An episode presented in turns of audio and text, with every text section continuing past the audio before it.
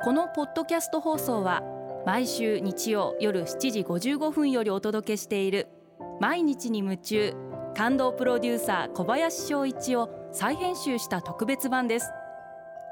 放送で収まりきらなかったアルビオン社長小林翔一さんが大切にしている感動のポイントをどうぞお楽しみください。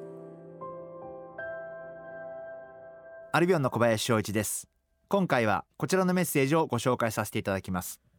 岡つばさん女性の方ですね。ありがとうございます。社会人5年目で後輩に仕事を振ったりする機会が増えました。しかし仕事の振り方声かけ方がうまくできなくて自分の仕事量が増えてしまっている気がします。後輩との仕事の関わり方のコツを教えてほしいです。まず一番大前提はその後輩なり自分と一緒に仕事をしてくれてる人のことを把握すること。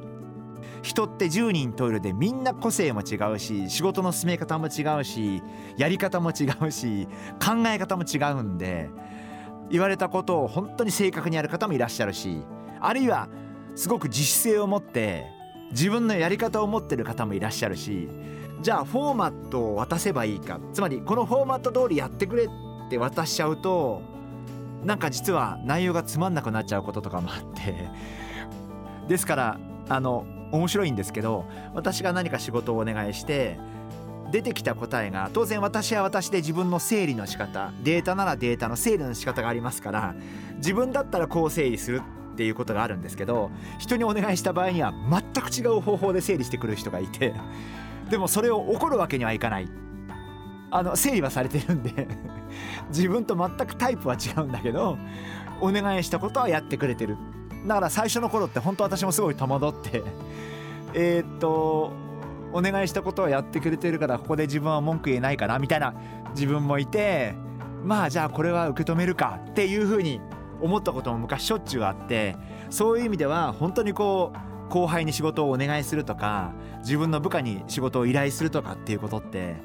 すごい言葉は簡単なんだけどこの辺がすごく難しいとこなんじゃないかなというふうに思っています。ですからまずはやっぱり岡翼さんに申し上げたいのは一人一人をある程度ちゃんと把握してあげること。で把握してあげた上でその方に合った仕事の振り方その方に合った仕事のお願いの仕方を見つけていってあげることがすごく大事なんじゃないかなというふうに思っていてもちろん確実的に仕事を振ってもなんとかなるかもしれませんけどそれだと多分岡翼さんが期待するような仕事をやってもらえることが少ないんじゃないかなそんなふうに思ってます。毎日に夢中感動プロデューサー小林翔一ではあなたからの仕事のお悩みを受け付けています番組ホームページにあるメッセージフォームから送ってくださいお送りいただいた方の中から抽選でアルビオン化粧品のロングセラー化粧水。薬用スキンコンディショナーエッセンシャルとソープをセットでプレゼントいたします。たくさんのメッセージをお待ちしています。